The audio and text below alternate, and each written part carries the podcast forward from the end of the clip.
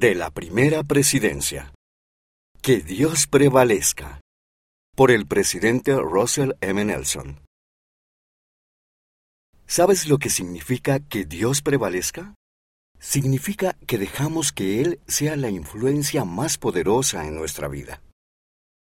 ¿Estás dispuesto a dejar que Dios prevalezca en tu vida? ¿Permitirás que sus palabras, sus mandamientos y sus convenios influyan en lo que haces cada día? ¿Permitirás que su voz sea más importante que cualquier otra? Si permites que Dios prevalezca, aprenderás verdades eternas para guiar tu vida. Cuando dejas que Dios prevalezca, muchas decisiones se vuelven más fáciles. Sabrás que mirar y leer. ¿Cómo utilizar tu tiempo? ¿Qué quieres lograr? ¿Qué tipo de persona deseas llegar a ser? Se requieren fe y valor para permitir que Dios prevalezca.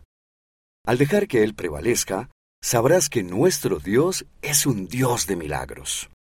Adaptado de Russell M. Nelson. Que Dios prevalezca.